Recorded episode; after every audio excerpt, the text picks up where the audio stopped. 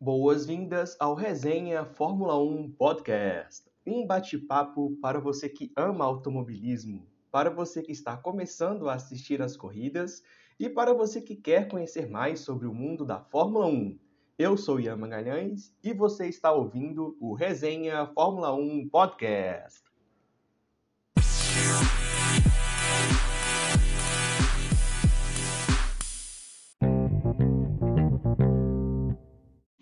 Começamos mais um episódio aqui no Resenha Fórmula 1 Podcast para falarmos da corrida desse próximo final de semana. Sim, o Grande Prêmio do Canadá está de volta. É uma pista que eu particularmente gosto bastante pela pista, pela história, por tudo que já aconteceu uh, nessa pista, pelas corridas que tem, são sempre corridas muito empolgantes e de todo esse período, né?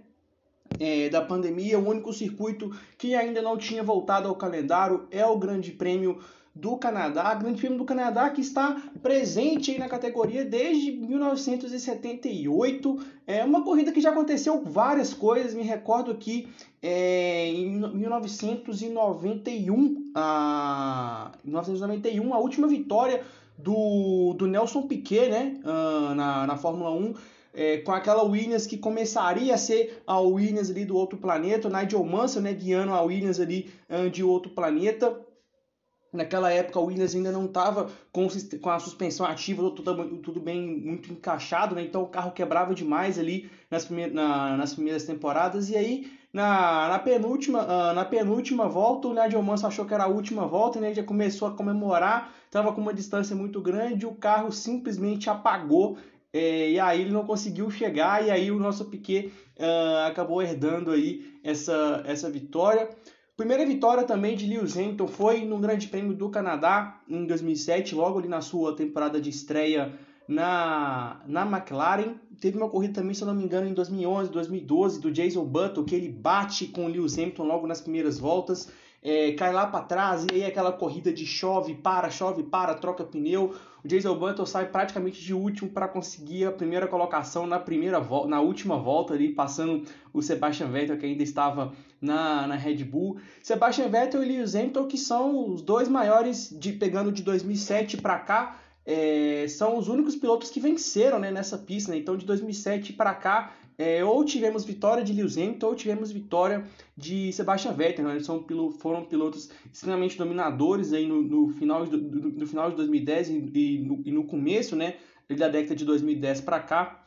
Acho que a única exceção foi em 2014 ou 2015, como uma vitória do Rosberg. É, e em 2019 nós tivemos ali uma cena bem, bem curiosa ali na, no auge ali da disputa de Ferrari com, com Mercedes, né? Sebastian Vettel com, com, com, com Lewis Hamilton. É, o Sebastian Vettel acaba cometendo um erro, né? Eles, os dois pilotos estavam ali disputando. É, acaba cometendo um erro ali, passando reto em uma das chinquens, aí ele sofre uma penalização de 5 segundos, e aí no final, né, quando, ele, quando eles encostam o carro, já tinham aquelas plaquinhas é, na frente ali dos carros, ali no paddock, mostrando o primeiro lugar, segundo, terceiro lugar. Sebastian Vettel desce do carro e troca a plaquinha uh, dele com a plaquinha do Hamilton. Foi um momento bem engraçado. Vamos falar então agora sobre essa pista, né, que me deixa tão empolgado, essa pista do Grande Prêmio do Canadá. É uma pista de 4.361 metros. É uma pista que logo ali na sua linha de largada até a curva 1 é, não é uma distância muito grande. É, a curva 1 também não é uma, uma freada muito forte, né?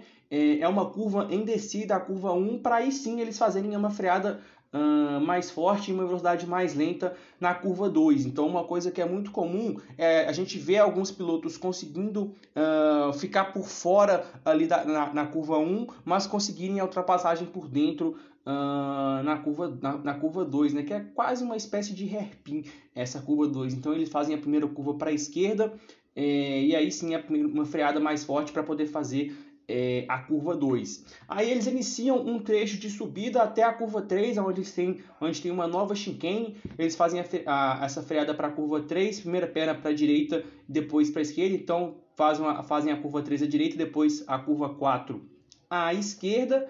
É, eles fazem um trecho de pé embaixo, passando pela curva 5, uma, uma curva direita. Aí eles fazem uma freada para poder fazer a curva 6, uma nova chicane é um pouco mais acentuada, mas dessa vez em subida, né? Então, primeira perna para a esquerda e depois à direita. E aí, logo no final dessa, dessa curva, dessa freada, né, para a curva 6, é onde a gente tem a primeira zona de detecção uh, de utilização da asa móvel. Então eles fazem a freada né, para poder fazer a chicane da 6 e 7, eles fazem a curva 6 em subida e depois a curva 7 à direita. Entre a curva 7 e a curva 8 é onde a gente tem o primeiro a primeira possibilidade de utilização da asa móvel, mas é uma reta extremamente curta, né? a gente não costuma ver ultrapassagens nessa, nesse trecho, até porque a gente tem uma nova freada né, para quase uma nova chicane logo à frente, então a gente vê é, essa, essa, essa, essa, essa zona de DRS RS ela é muito mais no sentido de aproximação para as curvas à frente. Então, é, esse trecho né, de, de, de, reta entre as curvas 7 e 8, uma nova freada para poder fazer a, a curva, uma nova chicane, onde eles fazem a curva 8 à direita e a 9 à esquerda. E aí sim, um pequeno trecho reto até a grande freada do famoso hairpin do Canadá, é, na curva 10. É, é sim uma possibilidade de, de, de vermos aí bastante uh, ultrapassagens ali no hairpin. Saída do hairpin à direita, uma, uma leve curva já para a esquerda, mas da saída do hairpin eles vão fazer um trecho de pé embaixo até a freada da, da, da, da famosa chicane. Né? Então eles fazem um hairpin passando pela curva 11, mais de pé embaixo, e aí sim, esse trecho Uh, depois dessa curva 11 até a curva 13 é onde a gente tem é, a grande reta do, do circuito, é onde a gente vê as grandes velocidades sendo atingidas. A gente deve ver aí é, os pilotos atingindo 320, 330 km por hora é, ao fim dessa reta. A gente deve a gente vê sim é, muitas ultrapassagens no final dessa reta e no fim dela a gente tem ali a, uma grande freada né, para poder fazer a chicane das curvas 13 e 14, curva 13 à, à direita e depois a, a, a 14 à esquerda. E nessa chicane é onde nós temos o famoso Muro dos Campeões, né, Wall of the Champions. Então Uh, ele ganhou esse nome, né, porque muitos pilotos campeões do mundo bateram ali, né, é, Mika Hakkinen, Schumacher, então muita gente acabou batendo ali, é, e aí por isso esse muro ganhou esse nome. Então o, os pilotos precisam ter muita atenção, né? Porque eles vêm numa, numa, numa, numa velocidade muito forte, fazem essa freada para essa chicane, precisam ter muito cuidado, porque do jeito que o carro pegar, pegar ali uh, alguma das zebras, é certeza que ele vai bater uh, no muro dos campeões. E aí, saindo dessa chicane da curva 14, nós temos sim uma, uma outra reta, né? Que, que, que, que, fecha que fecha a volta e aí sim aí nessa, nessa próxima reta que fecha a volta também temos a, a possibilidade de utilização da asa móvel e costum, costumamos ver uh, bastante ultrapassagens acontecendo por ali também.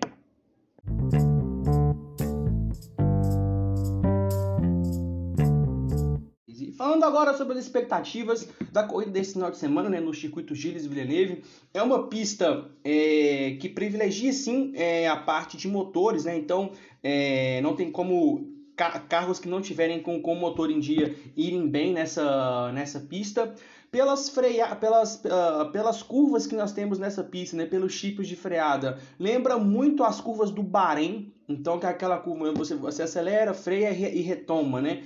É, então a Ferrari pode se sair melhor é, nessa, nessa pista, mas a gente tem muitos trechos que demandam alta velocidade, então sim, a Red Bull segue uh, muito forte. Acredito que para a pole a gente deve continuar vendo o que a gente já tem visto, né? Disputa de Ferrari com Ferrari e, e Red Bull. É, na corrida a gente vai precisar ver, porque essas características da pista podem uh, ajudar a Ferrari. A Ferrari vem uh, com um conjunto novo né, de, de motores, então vem, vem, vem com todas as peças aí novas, então isso pode dar uma vantagem para a Ferrari, mas a gente sabe que hoje o carro mais forte em termos de corrida, é, de ritmo de corrida, é a, a Red Bull. Indo um pouco mais, mais para trás do pelotão, acredito que a Mercedes não consegue se aproximar é, do pelotão da frente, né, pelas características da pista e pelo como é e como é o carro uh, da Mercedes nesse momento.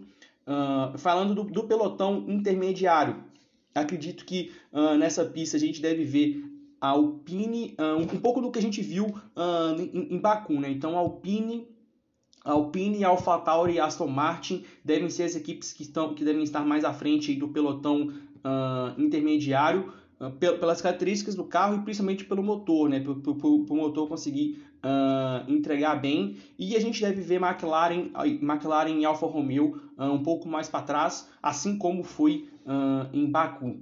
Então, pessoal, é isso. Eu espero que vocês tenham gostado desse episódio. Se você gostou, compartilhe com seus amigos nas suas redes sociais e nos siga lá no Instagram, o arroba resenhaf1podcast. Um grande abraço, fiquem com Deus e que tenhamos um ótimo final de semana de corridas. Esse foi o Resenha Fórmula 1 Podcast.